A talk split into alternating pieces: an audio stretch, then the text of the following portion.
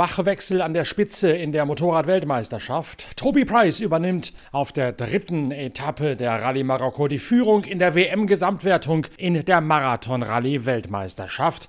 Und dafür braucht der Australier nicht einmal den Tagessieg. Den holt sich auf den 333 Kilometern östlich von Sagora in Marokko erneut Toscha Scharainer, der Art Satelliten-B-Pilot aus dem Honda-Team. Und das, obwohl Scharainer nach dem Nachtankstopp sein Roadbook für 90 Kilometer lang nur noch manuell bedienen kann. Sprich, er muss also per Hand immer weiter drehen auf dem Roadbook Tower, um die nächste Seite aufzuschlagen, den nächsten Navigations Reaktionspunkt zu finden. Das ist sehr nervig für einen Motorradfahrer weil er normalerweise beide Hände am Lenker am Steuer braucht. Jetzt allerdings muss Scharainer kurbeln und trotzdem reicht es für Toscha Scharainer erneut zum Tagessieg vor Toby Price, dem Zweitplatzierten, der allerdings die Punkte für die Maximalausbeute der WM erbt und damit auch neuer Spitzenreiter in der WM ist. Luciano Benavides verbessert sich zwar um einen Platz, das reicht dem Argentinier aber trotzdem nicht, um Price daran hindern zu können, ihm die WM-Gesamtspitze zu entreißen. Auf den 333 Kilometern wird Pablo Quintanilla Dritter und freut sich darüber, dass es weniger Geschlängel, weniger Richtungswechsel gegeben habe als am Vortag. Und in die 333 Kilometer, da kommt Matthias Walkner erst gar nicht hinein.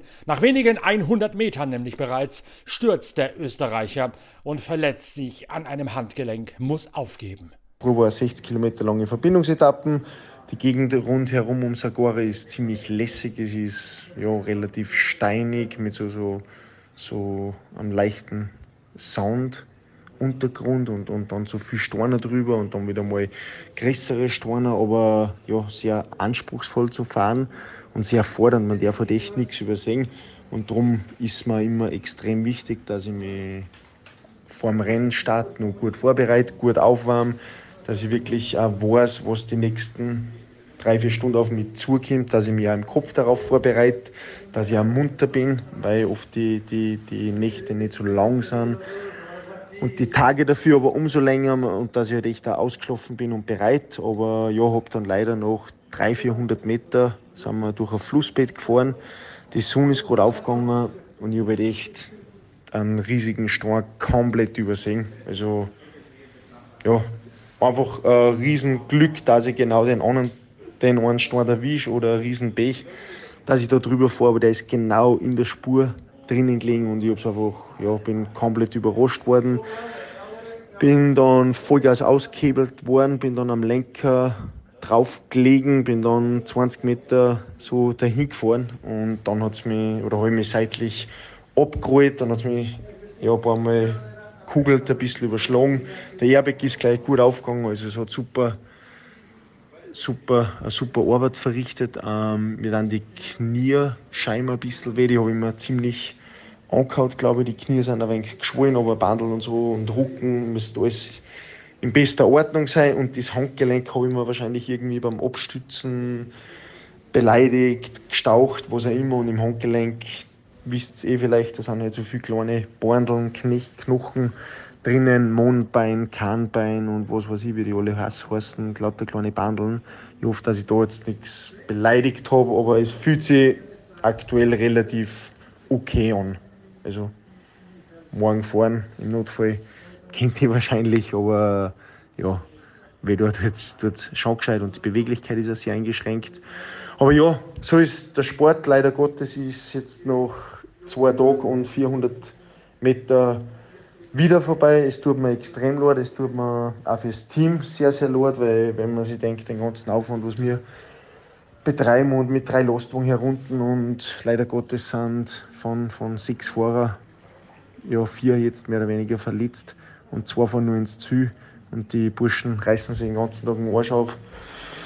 Tut mir leid, aber ja, kann mich nur, kann mich nur entschuldigen, kann nur sagen, dass mir leid tut. Bin froh, dass nicht mehr passiert ist und werde schauen, dass ich mich dann in Richtung der K gut vorbereite und dass wir dann wieder zurückgeschlagen. Toby Price, der neue Gesamtspitzenreiter, sowohl in der Gesamtwertung der Rallye Marokko als auch in der WM-Wertung.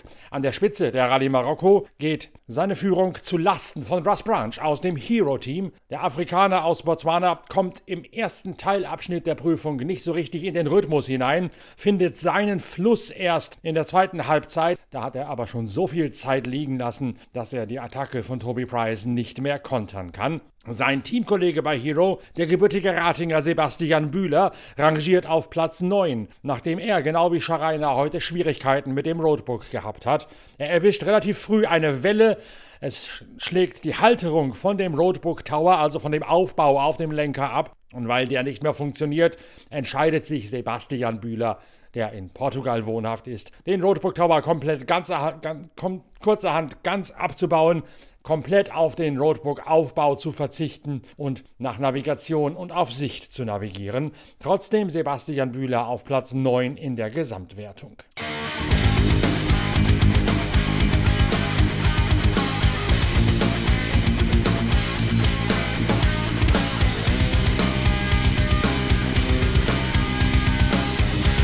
Bei den Autos gibt es ein munteres Hin und Her bei den Zwischenzeiten zwischen Matthias Ekström und Nasser Al-Attiyah. Letzterer in einem Toyota Hilux steht bereits als neuer Gesamtweltmeister fest seit gestern. Letztlich setzt sich Matthias Ekström durch. Nasser Al-Attiyah wird Zweiter, bleibt damit allerdings Führender in der Gesamtwertung. Sebastian Löb kommt auf Rang 3 ein und ist damit jetzt neuer Zweitplatzierter in der kumulierten Gesamtwertung vor Yazid Al-Raji. Und das besonders deswegen wichtig, weil Sebastian Sebastian Löb damit auch auf Rang 3 in der WM-Gesamtwertung nach vorne rücken würde. Dazu braucht der Elsasser allerdings unbedingt diesen zweiten Platz im Ferndu Fernduell mit dem Minipilot Jacobini. Yazid Al-Raji und sein deutscher Beifahrer Timo Gottschalk verlegen sich derweil darauf, Platz 2 in der WM-Gesamtwertung zu verteidigen und sie schaffen da einen großen Schritt in diese Richtung. Wir hatten über die ganze Prüfung, glaube ich, einen guten Speed, ohne Probleme, kein Reifenschaden, äh, ansonsten auch keine Probleme. Es war eine ziemlich schnelle Prüfung mit sehr vielen äh, schnellen Schotterpisten, aber auch sehr viel Navigation, weil es doch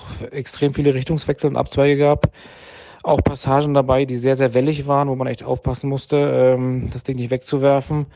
Zwischendurch immer wieder kleinere Abschnitte mit Dünen und, und Camelgrass, äh, was auch sehr fordernd war für Menschenmaterial.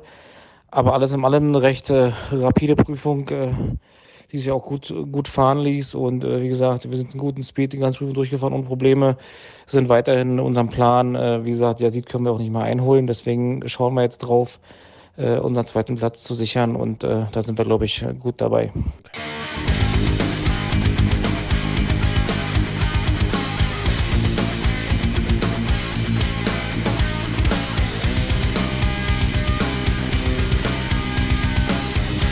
Mega spannend wird's nochmal in der Side-by-Side-Prototypenwertung, denn Mitch Guthrie, der Führende in der WM, ist ausgeschieden gestern. Chaleco Lopez wird Tagessieger und Seth Quintero mit Dennis Zenz sind damit die neuen Gesamtführenden und liegen auch auf WM-Kurs. War ein schwieriger Tag heute, sehr schnelle Prüfung, 100er Schnitt auch mit unserem T3-Auto. Äh, Navigation war heute weniger schwierig, man musste aufmerksam sein, aber war gut machbar. Und äh, wir haben nur leider 20 Kilometer vom Ziel einen Plattfuß bekommen, hat uns ziemlich viel Zeit gekostet. Und ja, wir sollten äh, noch in Führung sein bei den T3. Äh, mit ist heute leider mit Fuel, äh, Kraftstoff oder Motorproblemen stehen geblieben. Ähm, heißt, er ist sehr wahrscheinlich aus dem Titelkampf raus. Und drum ist es ein amerikanischer Kampf zwischen Jones und, und uns, ähm, wer dann die T3-Krone am Ende aufsetzt. Ja, es sind noch zwei lange Tage. Morgen kommt die Königsetappe. 340 Kilometer ähm, soll es in sich haben, sowohl Mensch-Maschine, Navigation, Dünen, alles Mögliche drin. Ähm, ja, wir sind gewaffnet, wir haben eine relativ gute Startposition, starten glaube ich P6 in unserer Kategorie morgen, P6 oder P7. Quintero Zenz also auf der ersten Position, Marek Gosal wird heute, Marek Gosal wird heute Zweiter, dessen Bruder Michael Gosal gewinnt zwar die Tageswertung, kriegt allerdings 50 Strafstunden aufgebrummt wegen eines Motorwechsels.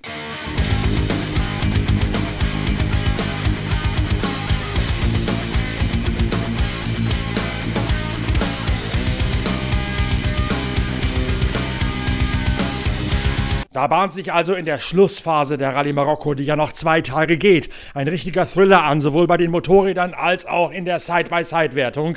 Das ist doch Grund genug, liebe Leser der Zeitschrift Pitwalk, auch die nächsten Episoden unserer Podcast-Reihe Pitcast weiter zu verfolgen. Denn bei uns erfahrt ihr als einzige tagesaktuell, was geschieht auf den jeweiligen Wertungsprüfungen bei der zweithärtesten Marathon-Rallye der Welt und bei der Generalprobe für die Rallye Dakar.